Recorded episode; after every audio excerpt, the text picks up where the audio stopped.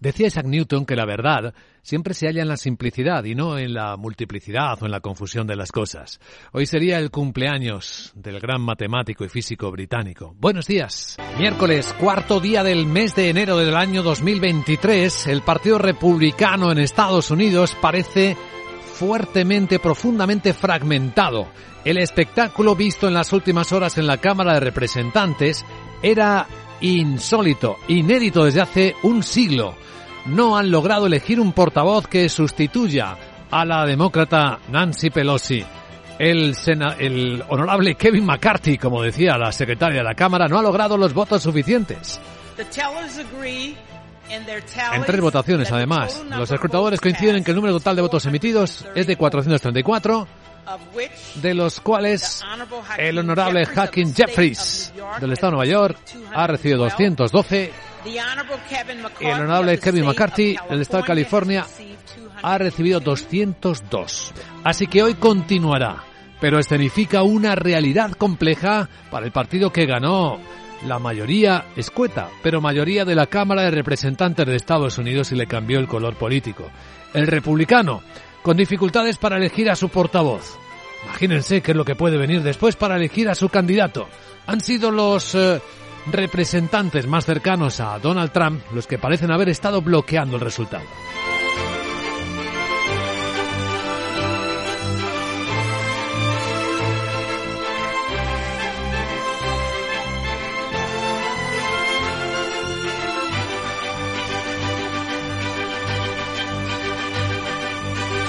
Y es en Estados Unidos donde va a estar el dato más importante del día. Bueno, dato, más que dato, las actas de la Reserva Federal de la última reunión, la del 14 de diciembre, pero ahí todo el mundo las va a leer con atención para buscar indicios de cómo van a ser y cuántas y hasta dónde llegarán las próximas subidas de interés en Estados Unidos, con los mensajes netamente de halcón, alcistas, que ha ido pronunciando el presidente de la Fed, el señor Powell, hasta el momento. De momento, lo que vemos en el lado asiático y lo que les ha trasladado el gobernador de otro banco central, Kuroda, el japonés, a sus colegas es que tal y como va la economía de frágil, su opinión es que hay que mantener la política monetaria ultra laxa. Y lo hemos vuelto a ver hace unos minutos cuando en Japón se ha publicado el PMI del sector manufacturero, el índice que mide adelantadamente cómo está la industria en Japón, en la tercera economía del mundo, y es la lectura más floja de los últimos dos años. Así que con esto se entiende que el estreno bursátil del año en Japón haya sido negativo ha cotizado hoy por primer día, acaba de cerrar la bolsa de Tokio con una caída del 1,5%, que contrasta sin embargo con la alegría que parece vivirse en China. La bolsa de Hong Kong de nuevo sube por encima del 2,5%, aunque esto tiene que ver en particular con una historia que protagoniza el gigante empresarial Alibaba. Porque por fin su filial Ant Financial ha logrado la autorización del gobierno y del regulador chino para ampliar el capital 1.500 millones de dólares y poner en marcha sus servicios financieros al consumo, después de dos años de aquel parón drástico que se dio a su proyecto de salida a bolsa que provocó hasta que Jack Ma desapareciera el multimillonario chino de la escena pública.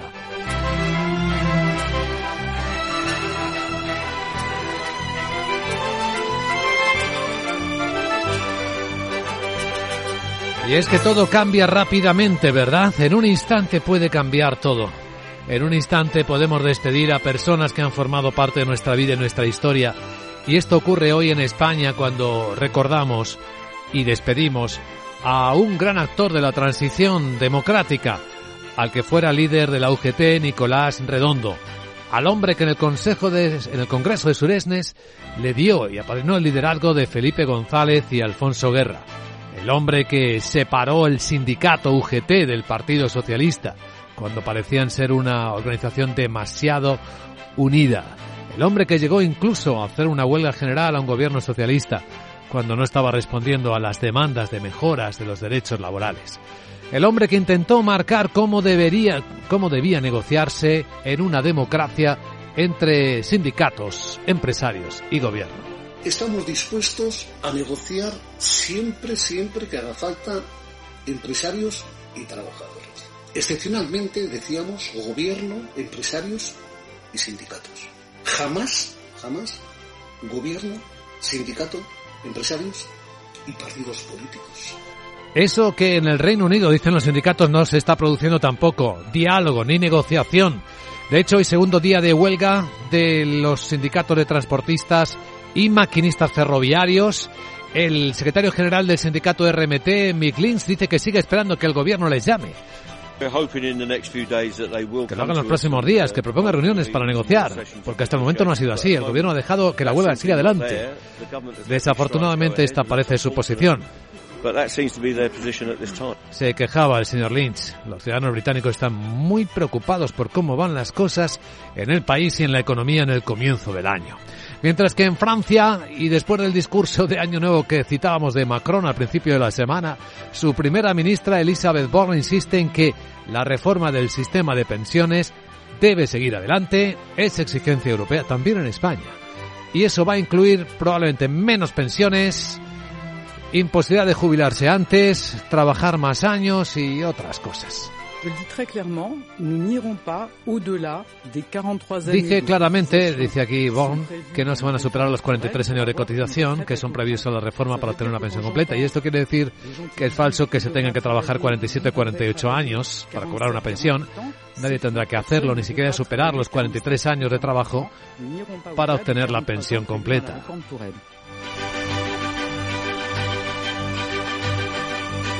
Hoy, Visiones de la Economía en Capital Radio. Uno de los sabios de la economía española va a estar con nosotros a las 8 y 10, 7 y 10 en Canarias para diagnosticar el momento, para hablar de lo que viene. Santiago Carbó, catedrático de Economía de la Universidad de Granada, director de estudios financieros de Funcas nos eh, compartirá su visión a partir de esa hora. Y tras él entraremos en la gran tertulia de la economía. Hoy con Rafael Ramiro, Gonzalo Garrica y Rubén García Quismondo, que nos acompañarán hasta ese momento clave de preapertura de los mercados europeos que hoy vienen con ganas de rebotar un poquito.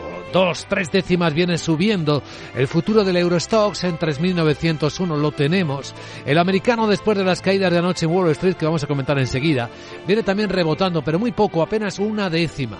Cuando estamos observando otros activos que tampoco cambian demasiado. Quizás sí algo en las divisas, el rebote del dólar que llevó al euro por debajo de la cotización de 1,06.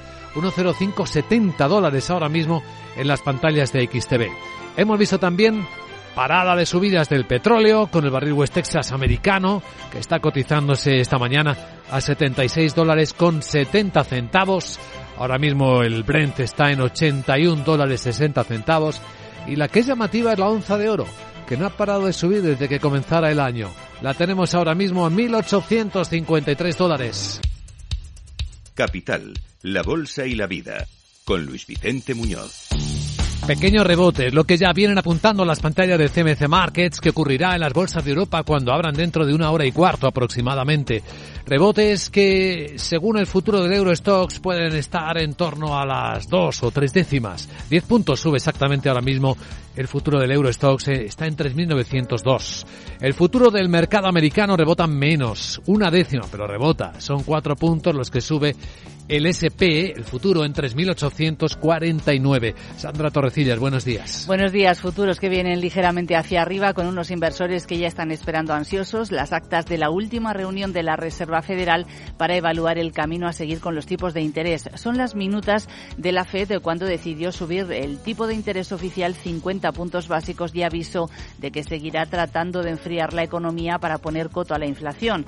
Además, los inversores van a obtener una mejor imagen del mercado laboral de Estados Unidos esta semana con el informe de empleo que llegará el viernes. Un mercado laboral débil es una de las piezas clave necesarias para convencer a la Reserva Federal de que comience a desacelerar el camino de ajuste monetario.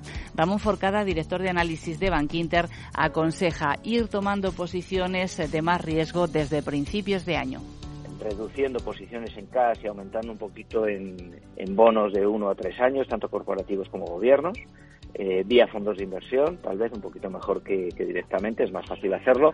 Y en cuanto a bolsas, eh, pues eh, estábamos indexados a, a SIP, nos estamos moviendo más hacia Europa ya desde hace tiempo, estamos recomendando, creemos que Europa eh, pues va a sorprender positivamente como ya lo ha hecho en el último tramo del año 22.